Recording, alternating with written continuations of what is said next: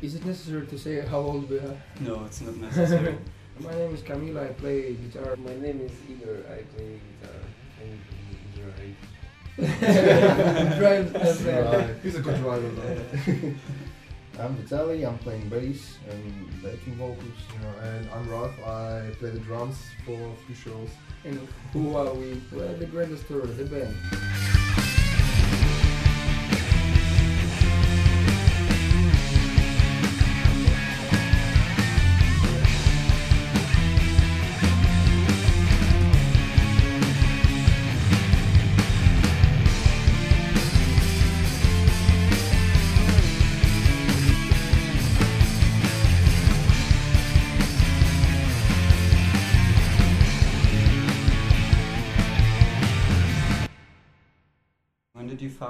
Found Astoria? Which year? In 2009, in April, it was founded. Okay. Yeah, I think that the first the first rehearsal was on the first of April of 2009. Okay. And how you, yeah, meet us together? Did you play in other bands uh, before the Grand Astoria or? Yes, uh, me and Igor we played uh, in other bands in Russia, and uh, we know each other pretty long for a long time. So yeah, we founded the band with him, and uh, there were lots of lineup changes, and uh, this lineup is uh, another reincarnation of the band. So Ah. yeah. So, Okay. Just for the the tour. The, Yeah, let's see. Okay. Let's see. Yeah. Hmm. No one knows. um, yeah, could you tell me some milestones or some great things do you have in your band history? The first tour, first European tour was very important, of course, because uh, I don't know any other b- Russian bands who are making the tours in Europe. In the, I mean, in the style of that we are playing. So it was uh, very hard to book this, to organize all this uh, road, to understand how it's going in Europe, because in Russia it's a lot, it's a different uh, way. because here the bands I usually tour with a full back line and Yeah. stuff, and in Russia it goes not on this, uh, usually on by trains uh, and uh, not with the van. Hmm. Okay. So I think the European, the first European tour was a big step for us. So we liked it, and uh, we still continue to make touring Mm. and touring very much. Did you manage the tour by your own, or is it? Uh, yes, I do it by my own, and Oh, still wow. still hope to find the right booker. Oh, pretty a lot of work. Yeah. Yeah, it's a, a very hard. It's a hard job. So uh, I just don't. I just want to play guitar and sing and uh, Mm. practice more, and not to sit, uh, you know, in front of the computer for twenty four seven.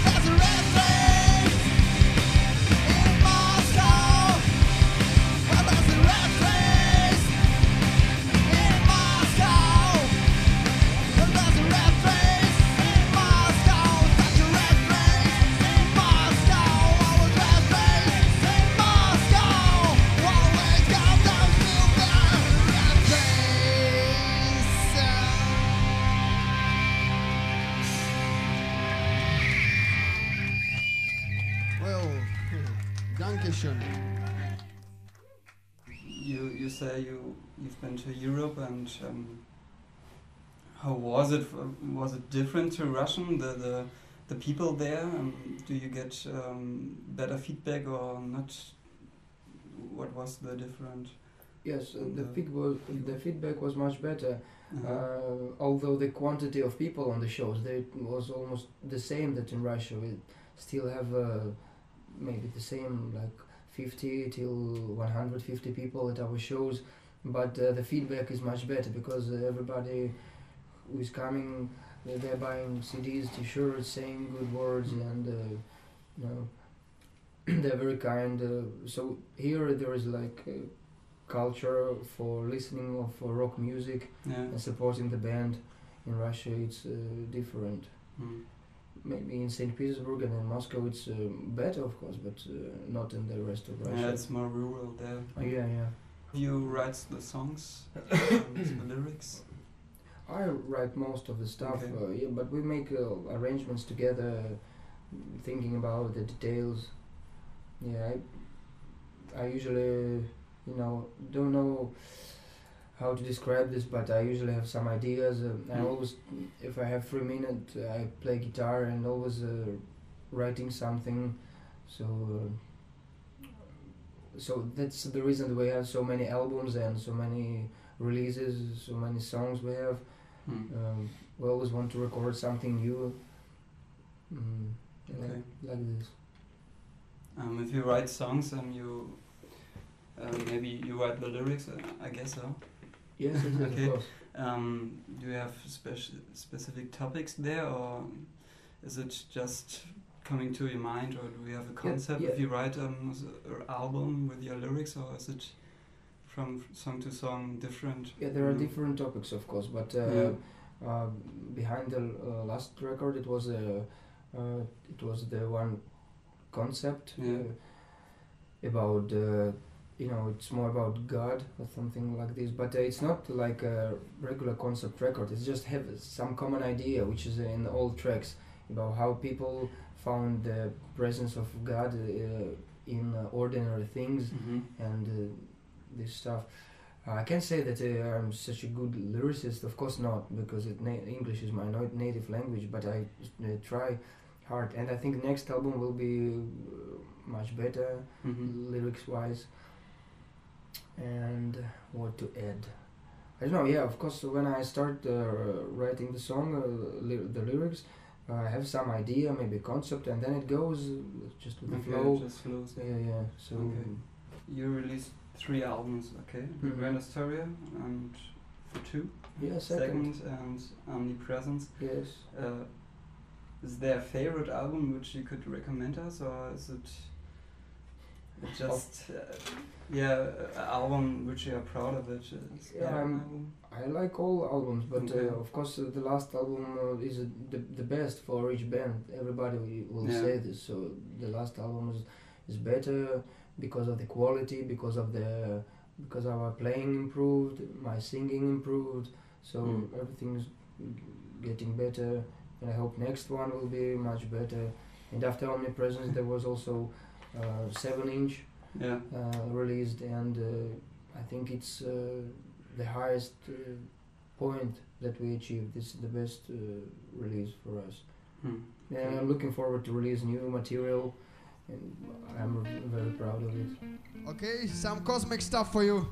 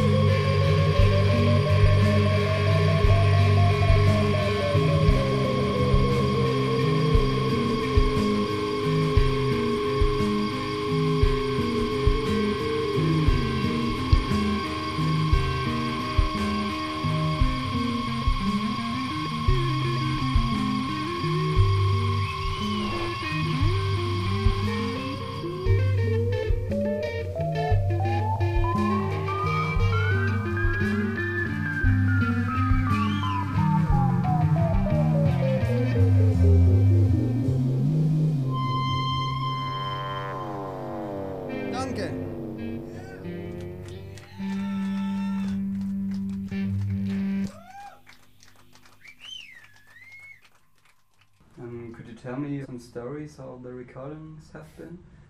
I, I borrowed the amp Oh, really? one guy and broke it.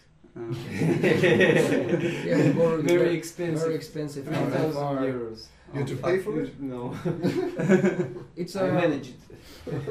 it is a good uh, guy, but it's he's just like fellow of us. But uh, uh, w- we wanted a special sound. We needed a very like raw sounding amplifier, like uh, Matamp or Soldano, or, or mm, not orange, but maybe electric or green, something like Mm. this. And we, it's uh, hard to find them like this in Saint Petersburg because uh, they're not popular, they're not Mm. common. They're uh, and there is one guy who owns them, and he said, uh, "Yeah, guys, you can use it, but pe- please be careful with it and don't, don't break it." yeah. And we said, "Yeah, we're 28, 29 years old, so Yeah. we're big people. We no problem. We're not child children. We can uh, make everything properly." He said, "Yeah, yeah, okay." Just he gave it to us, and next that just the day in the studio, it was already something was wrong with it. It was broken. I don't know. so, but we managed it somehow. Okay. Um, yeah, actually, the studio where we're recording in St. Petersburg, it's a small mm, place in the house of. Uh, it's called the House of Composers, uh, the house where classical composers meet and Okay. they record their music and they rehearse playing piano And and, drinking vodka. and drinking vodka, of All the time. It's Yeah. Russia. Yeah. yes, and uh, so Prejudices. We have to wait when the studio is uh, free. So when if the oh, studio really? Yeah, if the studio is free, the guy who works there, our friend, he calls us and said, "Yeah, you can come." So we just because it's uh, cheaper for us, we can afford a bigger studio with this, uh, Mm. bigger possibilities. So we are waiting for this guy. So once he calls us, we're going there quickly and trying to record what we have. okay. Yeah, but the process of recording is uh, yes going very slow. Not not because we are on tour always. So Mm.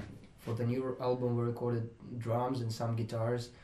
When we return, we'll record bass and uh, other guitars.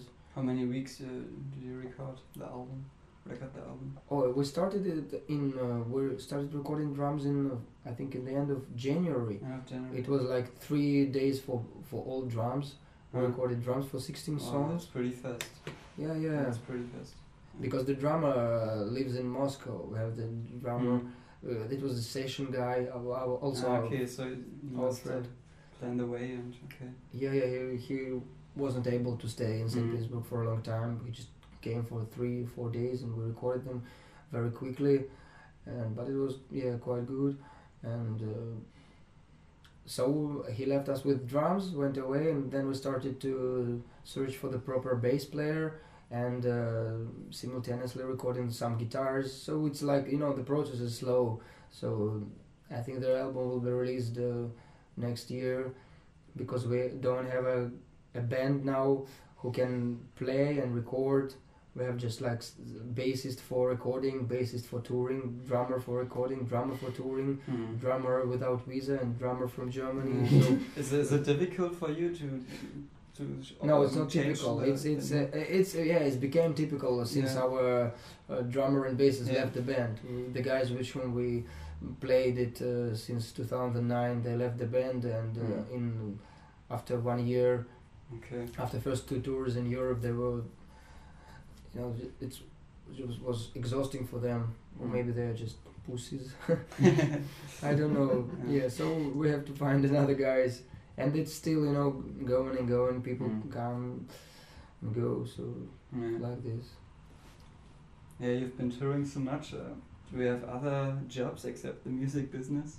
Or is it No, I don't have job, and also Igor don't doesn't have. I don't know if he doesn't have. No. Ralph has. I have Yeah. job. All right. Yeah, but um, yeah, I want, we want to live with this, with music, Okay, that's So- right. recording and touring and stuff. Okay, and uh, we get some special questions at the end. Something like a ritual of the Mespertine sessions? Alright. Vitali, please start. What is romantic? What? Uh, Evening was a romantic evening for me. Uh, get out of here. I don't know. uh, I'll, I'll take my time. Bucket some candles and stuff. Uh, with your girlfriend then, right? Yeah, sure. Of course, with my girlfriend. Yeah, oh, yeah. my boyfriend. Weed is your girlfriend. Weed is my girlfriend. Yeah. I don't know. That, that's that. Sure. Uh, Okay, Go on. for me. Vinyl CD, MS, uh, music cassette or MP3. Yeah, I look like uh, I um, I like what um how vinyl looks like. Yeah, but uh, yeah, and how how it sounds. And CD is also great because it's small. Cassette is great because it's uh, it's not for everyone now. Yeah, that's It's true vintage, yeah, and it's true black metal now. black and noise uh, st- artists release their stuff on cassette, so it's also great. And MP3 is perfect for player on the road for piracy. for players. Yeah. So I don't know what to choose. Okay. Just I like all the formats. They're all invented. pros, yeah. Yeah, they're all useful. So I adore them all. Yeah. Alright. Yeah, my question is, uh, how do you find Pamela Anderson's ears? so I have no idea because usually I look at Pamela Anderson's tits, you know. and That's the the ass aim. hair, but Ears. no, no clue of the ears. You know. what the ears look like. So. That's about it, huh? Igor. Uh, my question is, uh, are you a Russian? Yes, I'm a Russian. What? I'm joking. Uh, did you ever kiss a fan of you? Yeah, but What, what you know, was did you ever kiss a fan of you? In Italy, in Italy Fan. it was. Uh, Last time What? it was in Italy. There was the Yeah. girl. I, I don't like meaning of word fan. It's just like the cool people. Yeah, I always kissing and hugging Yeah. uh, someone It's, I it's like. just um, yeah, yeah. Russian. Um, But I think it's common in, in Okay. also in Europe. So I like kissing.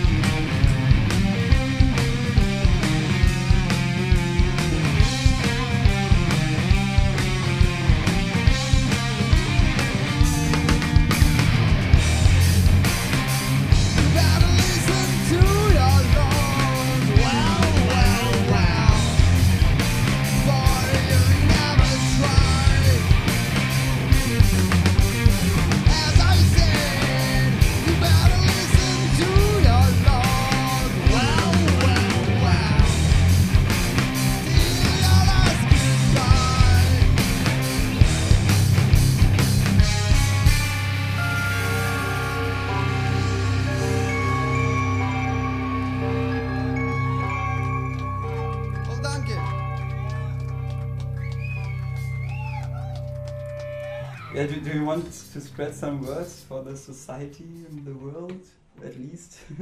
Go vegan. What? I want to say. Go vegan. go, be- go ficken. Uh, go freaking at least. Okay, then thank you guys. Thank you. welcome. Jimmy. Yes.